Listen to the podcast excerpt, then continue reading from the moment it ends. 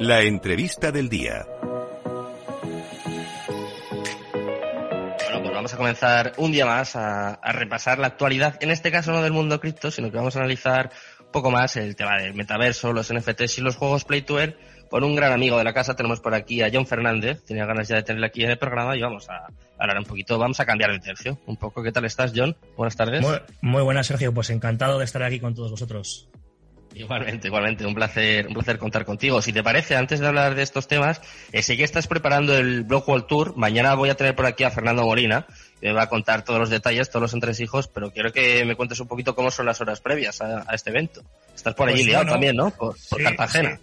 Exactamente, estamos cada uno desde una parte de, España, pues preparando lo que nos corresponde para este gran evento que, que, va a tener lugar estos próximos días. Y la verdad, pues que vamos a contratiempo, porque va a haber grandes empresas, va a haber un, un entorno muy grande de networking y, y, seguramente pues sea uno de los eventos referentes tanto ahora como en los próximos años en el entorno tecnológico.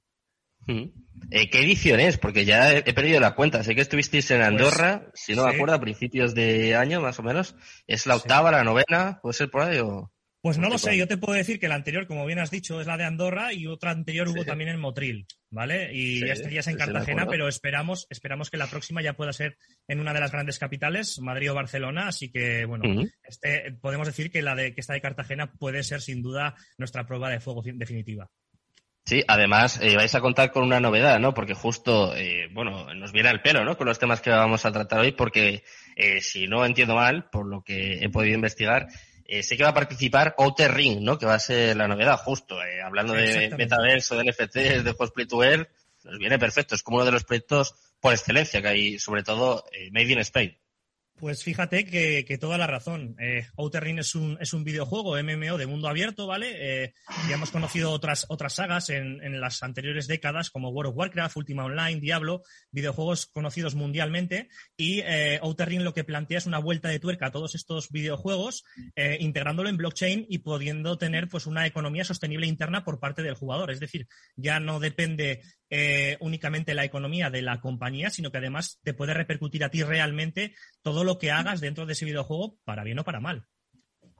Sí, ¿y cuál va a ser su papel dentro de, de este evento? Porque he visto ya algún vídeo, sé que va a participar, no sé si es solo en la organización del evento o eh, sí, no sé bueno, qué, qué eh, papel eh, va, va, a tener. Es el gran, es el gran sponsor de esta, de esta, de este evento de Cartagena y por mm. supuesto, pues bueno, hay grandes cosas que tampoco te puedo desvelar, igual Fernando mañana te dice alguna, pero eh, sí, sí que va a haber pues eh, bastante, bastante entretenimiento. Eh, ya te puedo adelantar que por ahí han, uh -huh. han pasado imágenes pues, por los distintos canales de, de, Telegram y redes sociales de incluso del videojuego Rocket League, que es un videojuego en el que se ah, compite ¿sí? con, co con, coches eh, con coches teledirigidos, ¿no? Y, y, tienes que meter gol eh, en, en uh -huh. este juego. Pues este mismo evento. Me echado ya algún vicio ese juego, ¿eh?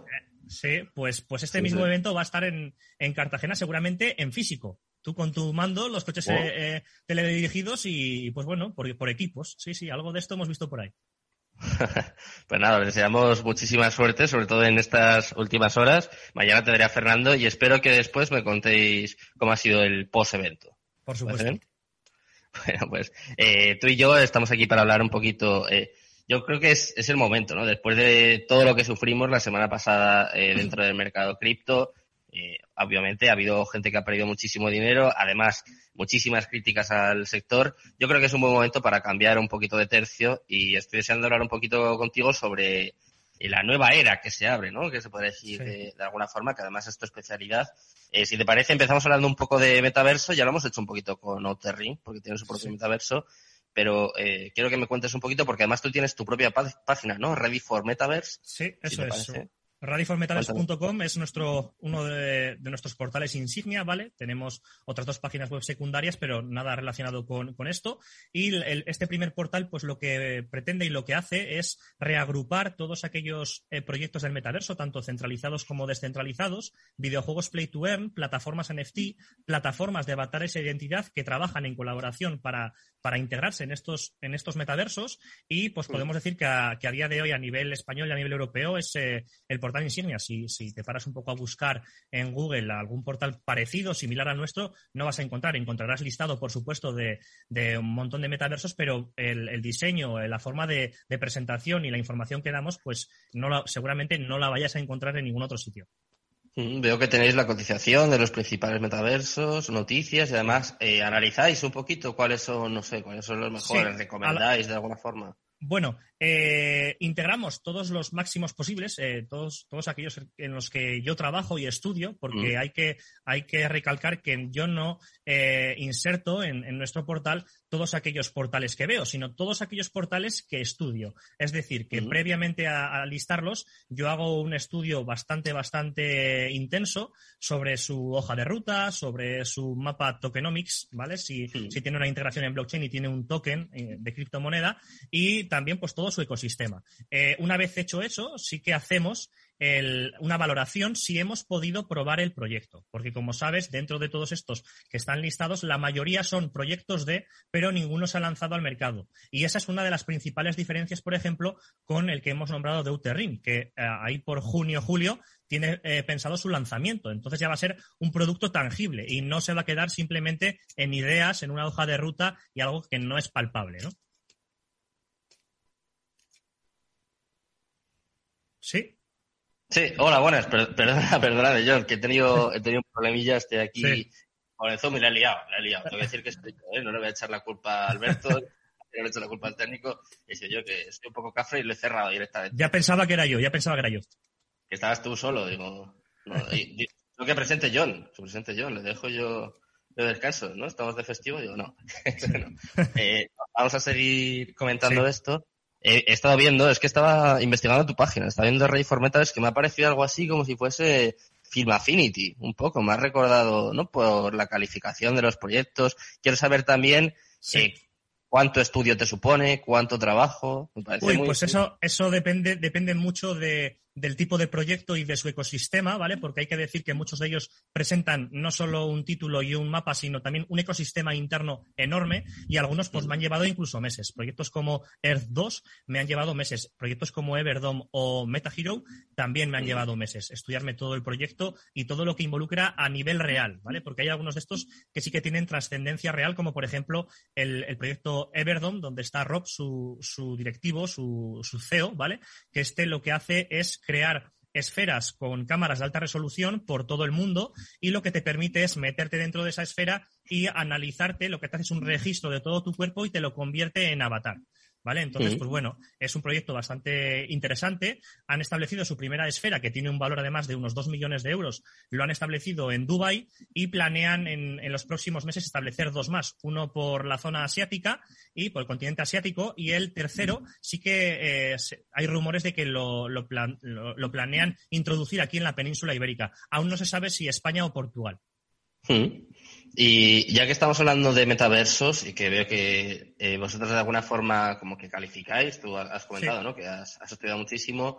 Eh, cuéntame qué proyectos están más desarrollados, no sé cuáles ves que tienen más futuro, pues no sé, quizá de cinco, de aquí a cinco o diez años, porque no todos van a persistir, ¿no? Es verdad que ahora están saliendo muchos, pero habrá como una criba, ¿no? Como pasa con la cripto al final. Hombre, es cierto que el entorno del metaverso, que mucha gente al principio decía, no, metaverso solo hay uno, no es cierto. Metaversos hay muchos porque cada uno presenta características totalmente distintas. Es cierto que en el futuro eh, muchos de ellos van a poder convivir en un ecosistema común siempre y cuando eh, lleguen a acuerdos colaborativos de interoperabilidad. ¿Vale? Porque ese es otro de los conceptos que hay que abordar especialmente en el mundo del metaverso, que es la interoperabilidad, que no es más que una colaboración entre las dos empresas para que esta colaboración te permita a ti como usuario con tu propio avatar saltar de un metaverso a otro. Si esto no ocurre, pues seguramente este metaverso será un metaverso cerrado, centralizado y no te permitirá en cierta medida, pues por ejemplo, eh, tener tu avatar que sea, por ejemplo, un NFT y poder venderlo en el mercado, por ejemplo. O, quizá no te permita en un sistema económico interno eh, poseer esa, esa criptomoneda interna y llevarla a otro metaverso en el que también poder comprar distintos activos con esa criptomoneda.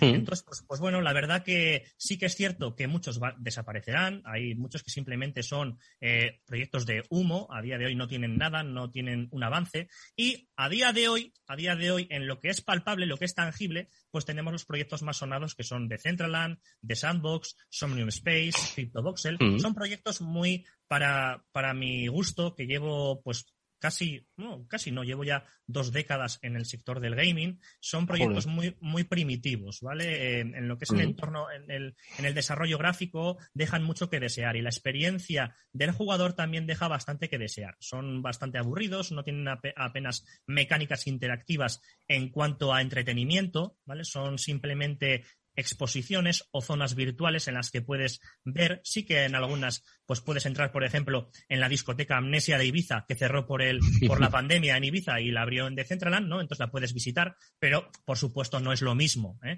Y a día de hoy, pues la tecnología no permite determinadas cosas como algunos, algunos tipos de experiencias inmersivas que te transporten mucho más allá y lo vivas mucho más allá que con unos cascos o unas gafas.